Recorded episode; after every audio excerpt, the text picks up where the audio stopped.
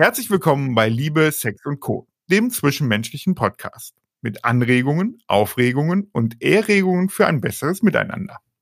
Und das war jetzt eine betont unaufgeregte Anmoderation, perfekt vorgetragen von The One and Only Carsten Müller. Mein Name ist Michaela Fernandes. Das war schön. Danke, danke, ja. Und heute sprechen wir über Teenager und Corona. Wie stehe ich als Elternteil während dieser Pandemie gesunden Geistes die Pubertät meines Kindes durch? Wobei das, Pandemie hin oder her, eine sehr grundsätzliche Frage ist.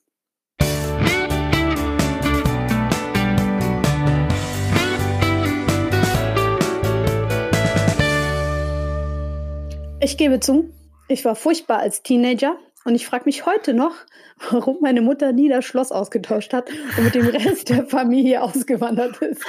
Okay, so schlimm. Ja, befürchte ich schon.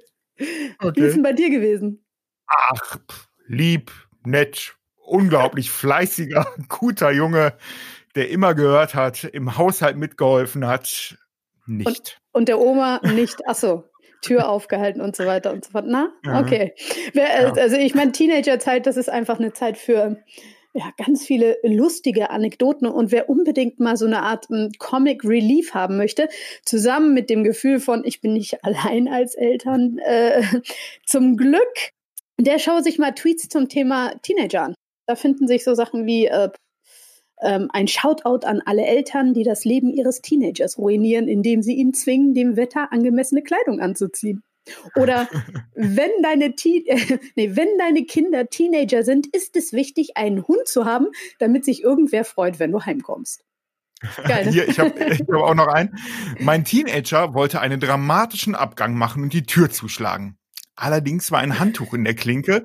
Äh, mein Sch kein Schmettern und kein Rest würde für mein Team, während ich vor Lachen fast gestorben wäre. Gott, ja, da finde ich mich wieder. Oh, das wird noch sehr spannend mit meinen zwei Mädels. Ähm, du arbeitest allerdings auch schon mit sehr, sehr vielen Teenagern zusammen, Carsten. Ähm, was ist denn dein Eindruck von denen? Boah, ich bin ehrlich, ich bin so froh, kein junger Mensch mehr sein zu müssen, weil Warum? krasse Scheiße, was da für große Anforderungen echt an die jungen Menschen nochmal gestellt werden. Und ähm, ich muss echt sagen, ich bin Fan der Jugend von heute. Mhm. Ich weiß gar nicht, warum da immer so viel so schlecht gemacht wird, weil ich erlebe die an vielen Stellen echt als total engagiert, ähm, offen, äh, die viel nach links und rechts äh, gucken, äh, die sich um mhm. Zukunft Sorgen machen. Und ich mich dann manchmal eher ertappe, ey, scheiße. Ich bin ja. ja. auch dafür verantwortlich für die Zukunft dieser jungen Menschen, die jetzt hier gerade irgendwie groß werden, mhm. ähm, was dann so Themen wie Klimaschutz und, ähm, und, und so weiter angeht. Also ja, ich finde dieses Thema, die Jugend von heute ist so schlimm, also kann ich überhaupt nicht nachvollziehen. Und ich glaube, das ist so, jede Jugend hat seine Aufreger, jede Jugend äh, hat so die Ebenen, äh, wo die Erwachsenen meinen, jetzt ist Hopfen und Malz komplett verloren. Das haben alle gedacht, als der Minirock rauskam und so weiter und so weiter. Also ich glaube, das ist äh, da bin ich echt deutlich entspannt und bin aber wirklich auch froh, nicht mehr jugendlich sein zu müssen. Und weißt du, warum das so ist? Ich glaube, weil bei dir ganz wenig Projektion da ist. Ne? Also wenn man nicht so viel mit Jugendlichen spricht, dann kann es auch ganz schnell sein, dass man von sich auf andere schließt. Und deswegen ist der Dialog mit den ähm, Jugendlichen so wichtig. Und das ist auch das Arbeitsfeld von Christina Dierschke. Genau, sie ist Teencoach in Köln, selbst Mutter von zwei Kindern im Teenageralter. Eins davon macht gerade Abitur oder deren auch nicht. Kannst du ja gleich nochmal erzählen, wie das jetzt so gerade ist. Ähm, ja, herzlich willkommen, Christina. Schön, dass du dabei bist. Ja, vielen Dank für die Einladung. Ich freue mich sehr dabei zu sein und ein bisschen aufzuräumen mit den Vorurteilen der Jugendlichen von heute. Ja. Was, was sind denn so Vorurteile? Also, äh, wie erlebst du das? Äh, was, was sind so Vorurteile, so die, die großen drei Vorurteile der, an die Teens? Ich glaube, es hat sich gar nicht so viel verändert an den Vorurteilen mhm. von damals zu heute. Es ist, äh, gilt nach wie vor das Vorurteil, sie wären unhöflich, ähm, sie würden, wären faul und ähm, sie würden sich für nichts interessieren. Wobei man äh, bei Jugendlichen, ich meine, ich gehe jetzt mehr von mir aus und äh, naja, sie sind ein bisschen, also als Teenager ist man ja mh, hm, körperlich ein bisschen müder als sonst und diese, ähm, naja, wovon in den Tweets gesprochen wird, diese, naja, generelle, sagen wir jetzt, Unaufgeregtheit oder Untergeisterung, das ist auch schon so etwas, womit man echt zu kämpfen hat als Elternteil. Warum ist denn das so? Was meinst du? Na, ich glaube schon, dass sie natürlich auch ihren Schlaf brauchen. Und ähm, gerade wenn man jetzt erst kleine Kinder hat und dann morgens um sechs aufstehen muss und äh, schon Kaufmannsladen spielen muss, freut man sich wahnsinnig, wenn die dann mal bis zehn schlafen oder bis elf. Es muss nicht 15 Uhr sein, das sehe ich auch so. aber ähm, ich habe das als sehr positiv empfunden, dass sie dann irgendwann länger schliefen. Und das brauchen die auch. Die sind dann aber in der Zeit, wo sie wach sind, ähm, überhaupt gar nicht mehr faul. Da machen sie mhm. sehr viel. Erzähl mal, okay. was machen die denn so? Oh, sie beschäftigen sich mit äh, Themen wie Ernährung und Sport und ähm, Schule und Freundschaften und auch zum Thema Politik. Ähm, die Jugendlichen von heute möchten gerne etwas Sinnvolles machen und das geht natürlich nur, wenn man sich auch mit dem Thema Sinn auseinandersetzt. Mhm. Ich glaube schon, dass die auch unter Freundschaften sehr, sehr gute und sinnvolle Gespräche führen. Ja. wofür brauchen die Jugendlichen dann einen Coach? Also, ne, das, das mhm. ist ja so, was sind dann die Bereiche, wo du dann junge Menschen eben nochmal begleitest, so in, in, in dieser ja, spannenden Zeit? Ja, ähm, also ich habe vielfältige Themen, aber häufig kommt natürlich dieses Thema, ich weiß nicht, was ich werden möchte, ich weiß nicht, welchen mhm. Beruf ich wählen möchte, ähm, ob ich studieren möchte, wenn ja, was. Ähm, es sind allerdings auch die Themen, dass sie zu viel Druck oder zu viel Stress in der Schule haben. Das ist mit G8 auch tatsächlich nicht ähm, auszuschließen, dass es wirklich so ist. Die müssen sich mehr alleine erarbeiten, als das bei uns früher der Fall war. Also es mhm. gibt auch schon mal so Klassenarbeiten, wo es heißt, na ja, also das Thema haben wir nicht mehr geschafft, das müsst ihr euch alleine erarbeiten, äh, Klassenarbeit in einer Woche. Das sind Themen, die gab es früher nicht. Ja, also wirklich so ein bisschen auch diesen Anspruch, den ich ja gerade auch schon mal gesagt hatte, so diesen Druck und Anspruch, äh, der da auf junge Menschen auf den Schultern lädt, würdest du auch als sehr hoch nochmal bezeichnen? Definitiv, ja. Und zumal ja dann auch diese Social-Media-Themen äh, auch ein großes Thema sind. Also sprich, ne, man muss immer irgendwie gut aussehen, gut gelaunt sein, ähm, auch immer mal wieder was posten. Ansonsten ist man eben auch raus aus der Zielgruppe. Gibt es nicht auch Kinder, äh, die sich dem verweigern? Sicherlich, die gibt es sicherlich. Und ähm, aber trotzdem glaube ich, dass die dann auch sich irgendwann dem Druck ergeben. Ne, mhm. Weil alle reden dann über Snapchat oder über Instagram oder über das neueste Computerspiel. Also ich glaube, dass das nicht sehr lange funktioniert oder es ergeben sich dann wiederum neue Gruppierungen von den Verweigerern zum Beispiel. Warum ergibt, warum sind ähm, Teenager so empfänglich oder empfindlich für Druck? Also warum, warum können die nicht so gut mit Druck umgehen? Und die nächste Frage wäre dann natürlich gleich, wie kann man denen ja, helfen dabei, das besser zu handeln? Hm. Ähm, äh, ganz genau kann ich es nicht sagen. Das ist auch nur eine Hypothese von mir. Aber ich glaube, dass eben die Kinder heutzutage sehr behütet aufwachsen. Sie haben keinen großen Druck in der Familie. Ähm, sie scheitern ganz selten. Also ne, man versucht die Kinder ja in allem zu unterstützen. Äh, das fängt an mhm. natürlich beim Laufen lernen und beim Fahrradfahren lernen und das geht aber auch so weiter.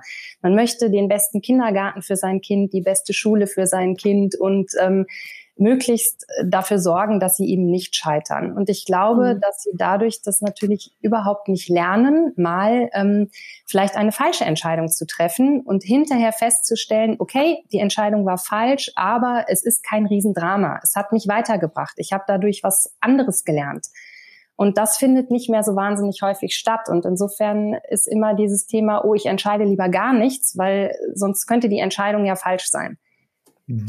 Ja, so dieses, dieses Gefühl von Sicherheit, so, ne? Also, dass, äh, glaube ich, auch viele Eltern das Gefühl haben, so möglichst viel Watte, um die Kinder dann irgendwie auch nochmal zu legen, damit ja irgendwie nichts passiert. Also, ich finde dann, das geht ja so weiter auch so bei, bei Babyphones mit irgendwelchen Kameras, ähm, alles wird in irgendeiner Art und Weise abgesperrt, damit sich ja keiner wehtut ich glaube schon, eben damit man Fahrradfahren lernt, muss man auch mal auf die Schnauze fliegen. Und äh, da, das ist, glaube ich, auch nochmal ein ganz spannender Part, wie viel lassen wir wirklich auch zu und wie viel Frustration lassen wir eben dann Kindern und Jugendlichen eben auch zu, um daraus dann eben nochmal zu lernen. Glaube ich auch ja. ein ganz spannendes Erwachsenenthema, äh, äh, wie da eben auch mit Frustration dann auch umgegangen wird. Und, und dann ist ja auch nochmal der Punkt des ähm, bewertet werdens. Wir haben ja vorhin Social Media angesprochen.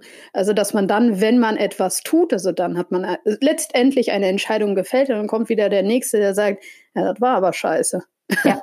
das, war, das war alles nichts. Und das kann, können von, was weiß ich, 100 Leuten nur einer sein, aber die Stimme ist natürlich irgendwie immer lauter als alle anderen und regt dann wieder Zweifel an.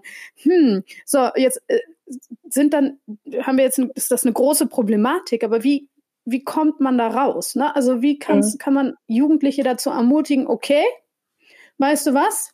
Fail, but fail forward. Also so, komm, lass uns mal ja. Ähm, lass uns das, äh, lass uns das jetzt mal angehen. So. Ja.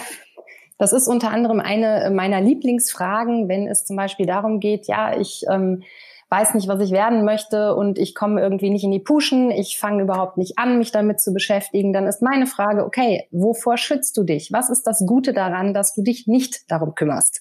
Ne? Und dann sind die erstmal irritiert und ähm, überlegen dann, ja, stimmt, ich habe vielleicht Angst davor, die falsche Entscheidung zu treffen. Und dann wäre meine nächste Frage, was wäre das Schlimmste, was passieren würde, wenn du eine falsche Entscheidung treffen würdest? Ja, dann äh, müsste ich vielleicht mein Studium nach einem Semester abbrechen und äh, mir einen anderen Studiengang aussuchen. So und ne, einfach dieses Gespräch darüber, was passiert denn, wenn du eine falsche Entscheidung triffst? Was ist daran falsch? Was kann vielleicht gut daran sein?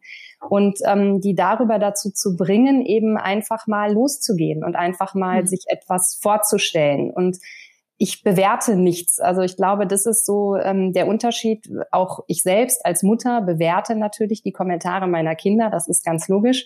Und als Coach tue ich das nicht. Das heißt, wenn die ähm, sich zum Beispiel überlegen, Sie möchten jetzt äh, Medizin studieren, haben aber irgendwie gerade einen Zeugnisdurchschnitt von 3,0 dann bewerte ich das nicht, sondern dann sage ich, was gibt es für Möglichkeiten? Wie könntest du denn da hinkommen? Ich hatte halt auch einen jungen Mann im Coaching, der eben gesagt hat, er möchte unbedingt ähm, Arzt werden, aber er schafft das aufgrund seiner schulischen Leistung nicht.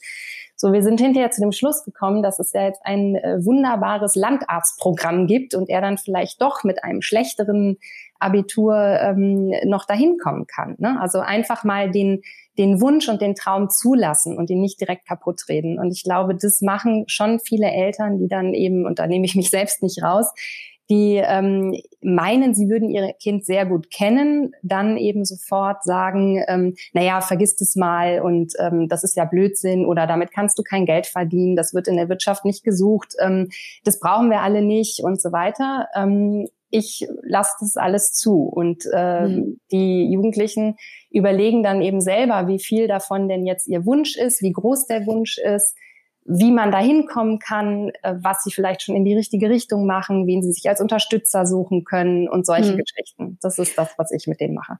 Aber offensichtlich ist es viel besser, nicht zu bewerten, was ein Kind machen möchte oder nicht. Ja?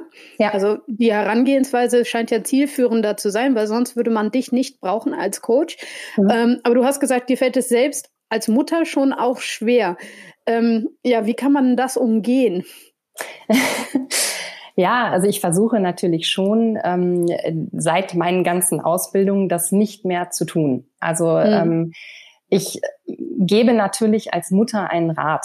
Als Coach gebe ich keinen Rat. Ne? Also, sondern als mhm. Coach ist wirklich, ähm, versuche ich mit den richtigen Fragestellungen den Jugendlichen selbst dahin zu bringen. Und als Mutter kann ich mich nicht davon befreien, auch mal einen Rat zu geben. Der wird mhm. aber auch gewünscht. Also das Kind möchte okay. von der Mutter einen Rat, genauso wie ich von der Freundin einen Rat möchte. Mhm. Dann bin ich aber direkt wieder in dem Bereich, dass es eben gewertet ist. Ne? Weil ich gehe mhm. dann vielleicht zu einer bestimmten Freundin, wo ich genau weiß, welchen Rat ich bekomme. Ne? Wo ich schon vielleicht eine Ahnung habe, okay, die wird mir dazu raten. Dann gehe ich dahin. Mhm. Und ich bin als Coach komplett neutral. Also von mir gibt es weder ein äh, gutes Zureden noch ein Kaputtreden, sondern ähm, das Gehirn geht selber auf Suche, was jetzt dann die richtige Lösung ist.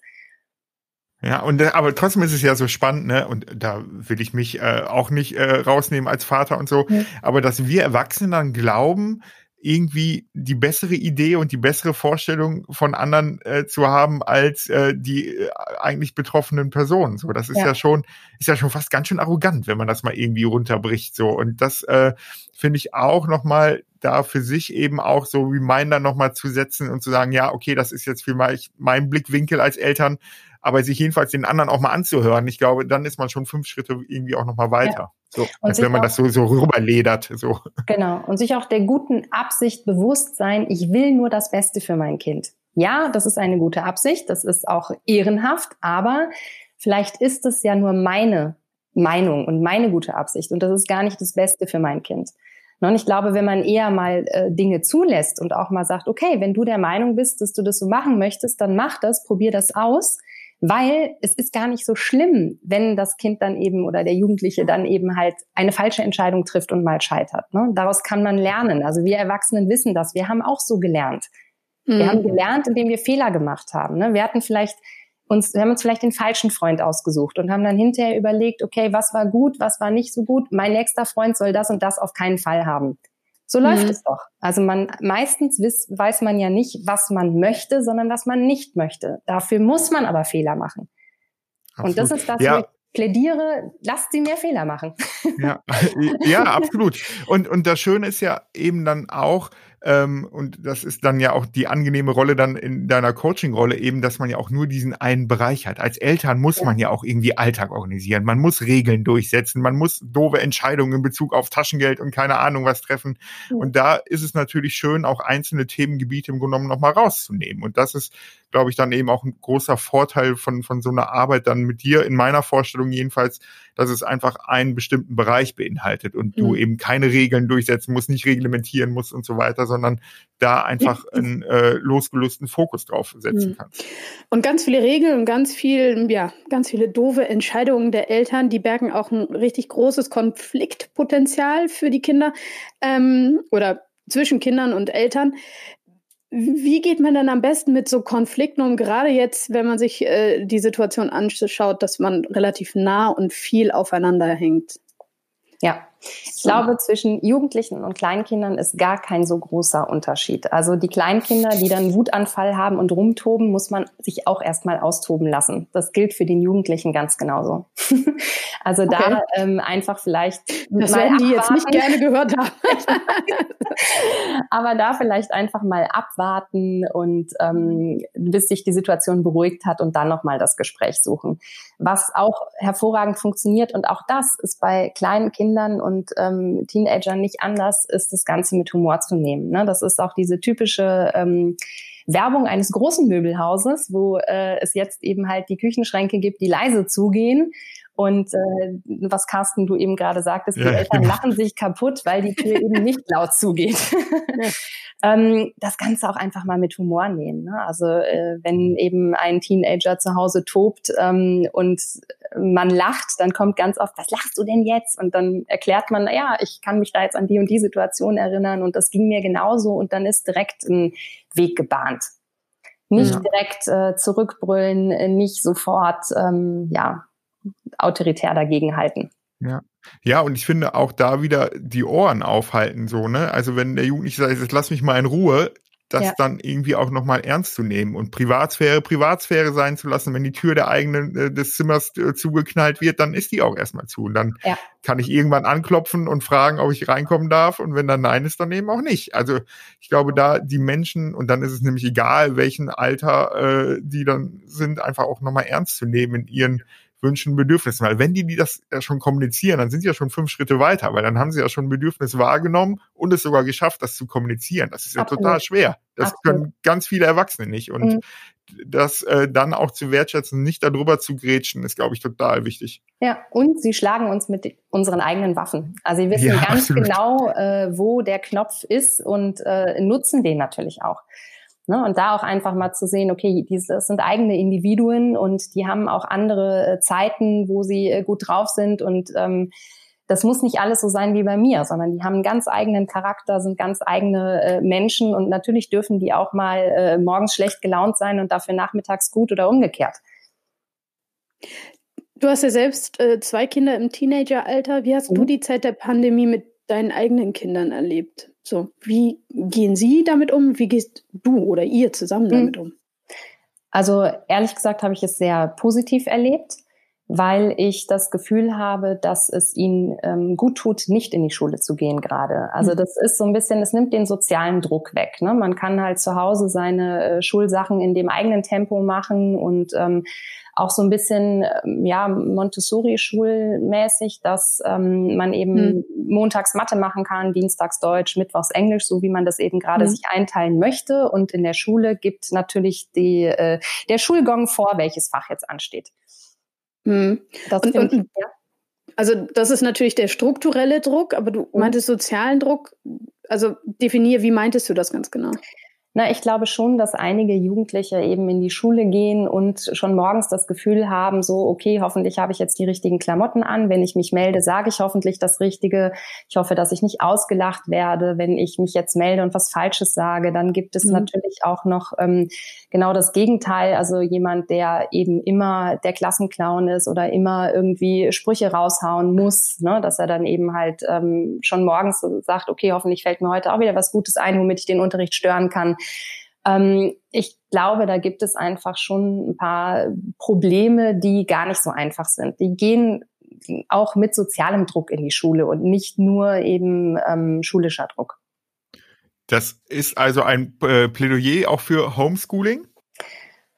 Naja, also aus, wenn ich jetzt äh, als Mutter rede, würde ich ganz klar sagen, nein weil wir, glaube ich, jetzt feststellen, was die Lehrer eigentlich für eine Arbeit leisten. Ne? Also ich höre auch von vielen äh, Müttern aus meinem bekannten Verwandtenkreis so, puh, das ist ganz schön anstrengend und ähm, ich bin froh, dass ich damit eigentlich nichts zu tun habe. Ähm, von mhm. daher würde ich als Mutter sagen, nein, es ist wichtig, dass sie in die Schule gehen. Die brauchen auch den Kontakt zu Gleichaltrigen. Die brauchen auch den Kontakt zu einem Lehrer, der ihnen vielleicht mal nicht passt, um einfach auch mal zu lernen, ja, so ist das Leben. Es wird immer mal Lehrer geben, die irgendwie mit denen ich nicht so gut zurechtkomme. Das ist auch normal, das ist ein Lerneffekt, das, ne, wo ich gerade gesagt habe, die müssen auch mal scheitern oder müssen sich auch mal durch etwas durchbeißen.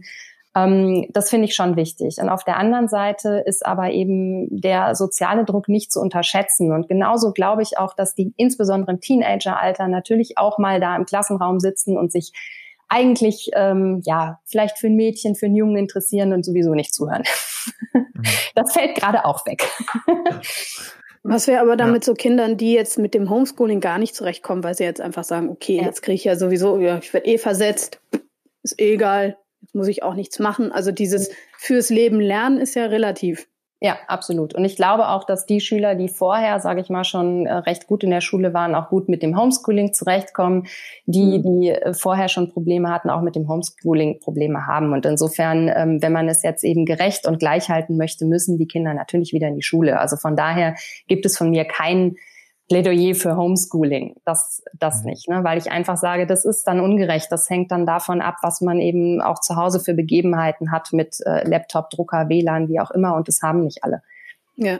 Oder wo ja, und Eltern auch wie, wie viel Elternbegleitung habe ich ja. eben auch. Also so, ne? Hm. Auch das wird ja ein großer Unterschied sein, ob äh, Vater oder Mutter alleinerziehend sind. Äh, was kann ich da begleiten, was nicht? Also ich glaube, ja. das ist da einfach nochmal ein sehr individueller Zugang eben und auch gerade diese Themen wie Endgeräte, WLAN und so weiter. Also das ist, glaube ich, gerade in Deutschland, da können wir auch viel aus Holland, glaube ich, lernen, wie da äh, eben auch nochmal mit umgegangen wird. Äh, ist da, glaube ich, echt auch nochmal besser. Also das ist schon nochmal spannend. Absolut, absolut. Hier hat jedes Kind einen Computer bekommen, das keinen hatte.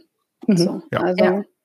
Der kriegt dann, dann ist dann es ja gerecht, ne? Dann ja, ja. ja, genau. in Ordnung. Ja. So, das WLAN ja, ist generell absolut. gut hier, das ist okay. Ich glaube, da gab es auch ganz viele Cafés, die gesagt haben, ähm, wenn die Eltern jetzt keine, äh, aber das habe ich irgendwo gelesen, ähm, wenn die Eltern kein WLAN hatten, dann haben viele Cafés gesagt, ja, wir haben hier freies WLAN, ihr könnt euch bei uns einloggen, sind eh mhm. unten im Haus.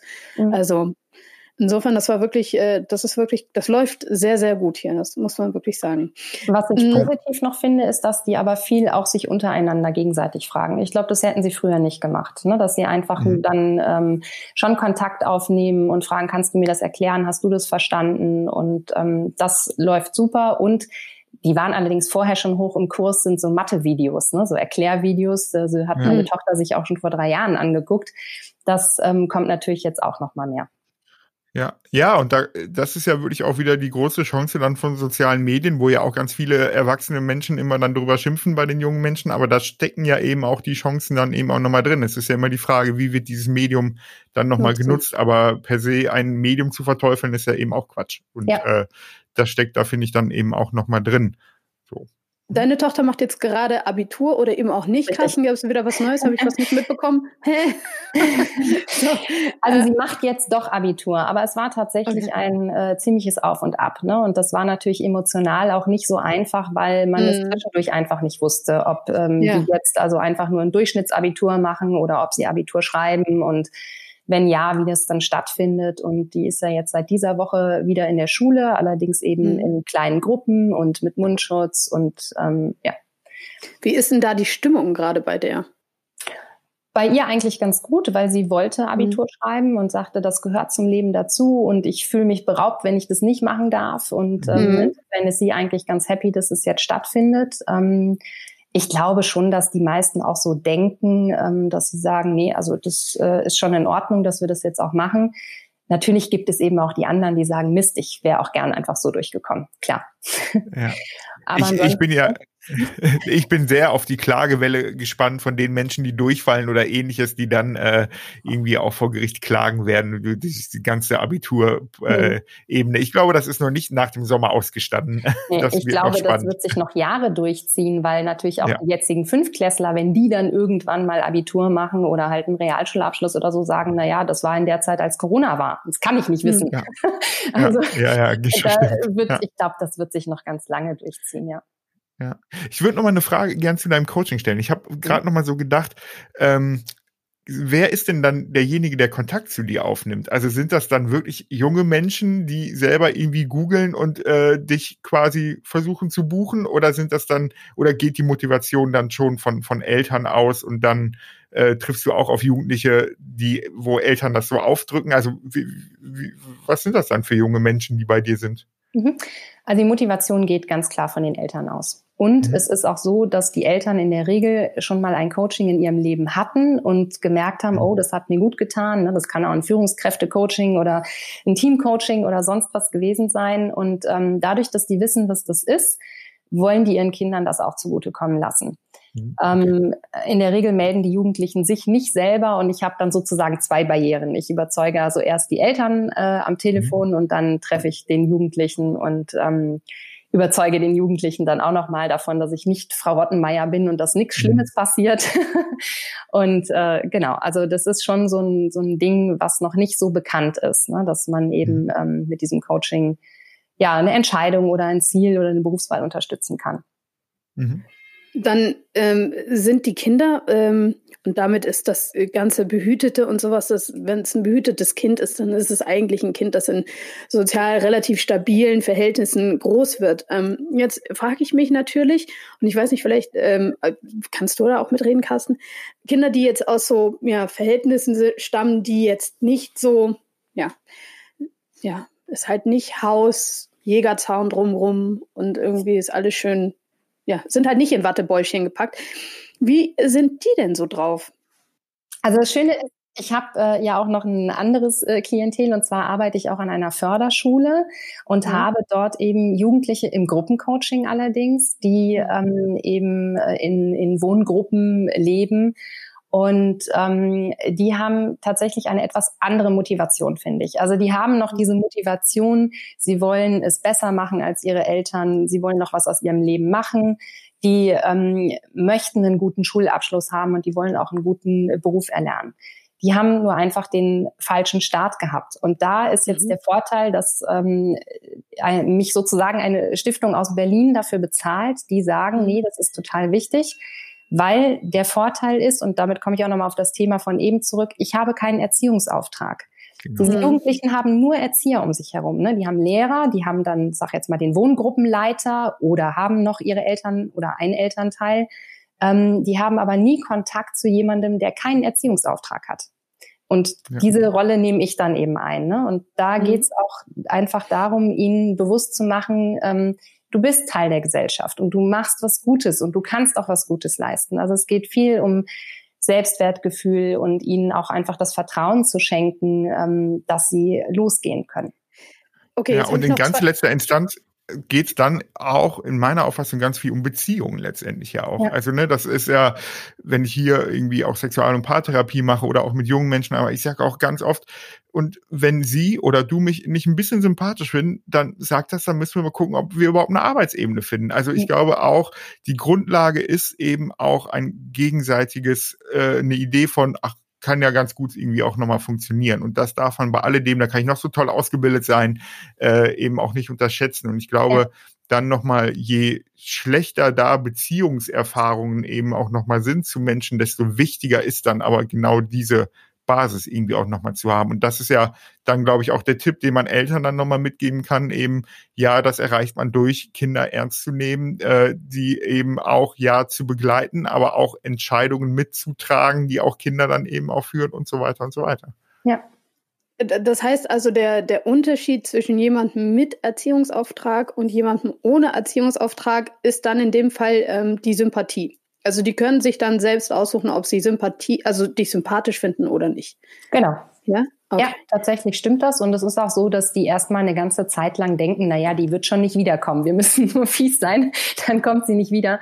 Und wenn ich dann aber immer äh, wieder da erscheine und die sich dann irgendwann fragen, hm, was, findet die eigentlich an uns, dass die immer wieder kommt, dann mhm. entsteht so eine Art Vertrauen. Und was ich bei diesem Gruppencoaching so toll finde, ist, dass die sich gegenseitig auch irgendwann reglementieren und da einfach aber auch feststellen, ähm, dass das eben auch ein ganz guter Weg ist, ne? dass dann eben der eine zu dem anderen sagt, Mensch, jetzt hör doch mal zu, die Christina gibt sich hier so eine Mühe, ähm, ich muss da im Prinzip gar nicht viel tun und dass die da auch wertschätzend miteinander umgehen und einfach vielleicht mal einen anderen Umgangston miteinander finden. Ja, Verlässlichkeit ist da, glaube ich, ja. das große Stichwort eben auch. Ja. Ähm, ich habe noch mal zurück zu äh, Corona. Ich hätte da noch mal eine Frage und zwar äh, zu der aktuellen Situation. Ne? Also wenn du zwei Arten von Teenager fallen mir jetzt gerade ein, wo ich denke, okay, für die ist das vielleicht noch mal ganz besonders herausfordernd. Und die erste Art ähm, von Teenager, ich werfe jetzt das Wort einfach mal so rein, sind die, die verliebt sind. so, weil, weil die können ja dann ihren Partner wahrscheinlich eher mal oder zumindest konnten sie den eine ganze Weile gar nicht sehen. Mhm. Und jetzt, ähm, ja, dann vielleicht irgendwie sporadisch, aber jedenfalls nicht so, wie man sich das wünschte oder auf Distanz vielleicht. Ja, was macht man mit den ganzen Hormonen? Ja, ich glaube ehrlich gesagt, dass die wahrscheinlich schon vorher verliebt waren. Also ich sage mhm. mal, wenn die jetzt vorher schon ein Paar waren, dann äh, glaube ich, dass die Eltern diesen Kontakt auch zulassen, weil ich ähm, meinen Kindern auch immer gesagt habe, okay, macht keinen neuen Kontakt, aber den Kontakt äh, zu ihr, euren ein oder zwei Freundinnen, den ihr die ganze Zeit gehabt habt, den dürft ihr auch weiter behalten. Natürlich mhm. dem entsprechenden Abstand und den ähm, Maßnahmen, aber man kann ja dann trotzdem draußen an der frischen Luft mit Abstand spazieren gehen zum Beispiel.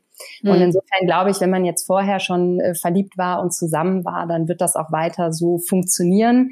Ähm, ansonsten sehe ich auch eine große Chance. Also wenn die jetzt ähm, sich sozusagen erst in der Corona-Zeit äh, verliebt haben, man kann sich doch wunderbar kennenlernen, indem man nur telefoniert und skypt und sich Sprachnachrichten schickt. Also vielleicht ist das auch ein Vorteil, einfach mal ganz viele Themen schon abzuchecken, bevor man zusammenkommt.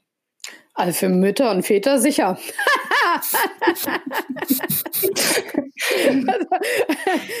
naja, und, und vielleicht gibt's dann ja aber auch Dinge, die man als Eltern einfach auch nicht mitbekommt. Und dann ist es auch gut, dass man die nicht mitbekommt und alles ist easy und alles ist cool, weil das also kann ich mich gut dran erinnern, mhm. sind ja auch Ebenen, die äh, junge Menschen sehr gut finden, nämlich genau die Lücken, die das System eben einem auch gibt. Und dann ist ja, das absolut. Eben auch Aber ich stelle fest, dass sie äh, mehr telefonieren. Also meine ja. Kinder haben vorher überhaupt gar nicht telefoniert, sondern immer nur Sprachnachrichten geschickt und gewartet, bis die dann hoffentlich mal beantwortet wird. Und mhm. siehe da, jetzt wird telefoniert. Also ich finde ähm, viele Dinge auch wirklich gut. Ja, was würdest du denn so, wenn wir so mal den Blick nach vorne, so nach Corona, was wünschst du dir, was so aus der Zeit äh, bleibt? Ähm, was, was soll bleiben? Was äh, sind aber ist auch so sein Fazit so aus so einer Krise dann? Mhm. Auf jeden Fall respektvoller Umgang miteinander und sich gegenseitig helfen. Also wenn das mhm. äh, übrig bleibt, haben wir schon ganz, ganz viel geschafft und gewonnen. Und ich glaube, dass das ähm, in der gesamten Gesellschaft, unabhängig dessen, ob jetzt Teenager oder Erwachsene, mhm. ähm, nochmal ganz klar geworden ist. Christina, vielen, vielen Dank für die Unterhaltung. So, ich habe Folgendes gelernt. Äh, die Frage, was wäre das Schlimmste, was dir passieren könnte, ist generell, ob Teenager oder nicht, immer eine ganz, ganz gute Frage, die man sich stellen sollte. Vor allem, also wenn man Angst vor einer Situation hat. Ähm, Geduld und Humor sind äh, zwei Eigenschaften, mit denen kann man seinen Eltern da sein. Äh, so, also zu viel würzen kann man das nicht, denke ich. Und Vertrauen ähm, äh, einmal seinem Kind gegenüber und dann natürlich auch eine vertrauenswürdige Person zu sein. Ich glaube, das ist auch noch so ein Secret Ingredient ähm, für einen guten, ja, für einen guten Umgang mit seinen Teenagern. Ja. Und dann ja. die Kirsche auf der Torte noch eben äh, die Menschen einfach ernst zu nehmen. Ne? Also ich glaube, wenn die Kinder sich ernst genommen fühlen, dann wird man auch selber ernst genommen. Das habt ihr Absolut. wunderbar zusammengefasst. Ne? Also, vielen Dank. Ich würde sagen, sehr genau. Gerne. Vielen, vielen Dank. Also es war sehr schön, mit dir zu sprechen und äh, gerne wieder und deiner Tochter viel Glück beim Abitur. Ja, vielen Dank. Absolut. Das werde ich gerne weitergeben. Ja, wenn ihr uns etwas fragen wollt oder wenn ihr noch Themen und Wünsche habt für die nächste Sendung, dann schreibt uns doch einfach an podcast.liebesexundco.com. Wir freuen uns da auch immer über Feedback. Das nächste Mal sprechen wir mit Josefa Nereus. Sie ist Sexarbeiterin aus Hamburg und Sprecherin des Berufsverbandes Erotische und Sexuelle Dienstleistungen. Josefa spricht mit uns über Sexarbeit in Zeiten einer Pandemie. Ja, super spannendes Thema. Ich habe total Bock. Ich finde Josefa gut. Ich folge der immer auf YouTube und so. Äh, ja, ich habe richtig Bock darauf. Ich habe auch richtig Bock und freue mich jetzt äh, auf die nächste Woche und unsere nächste Sendung. Und bis dahin sagen wir Genau. Vielen Dank fürs Zuhören. Bleibt gesund. Glück auf. Und bleibt einander zugewandt.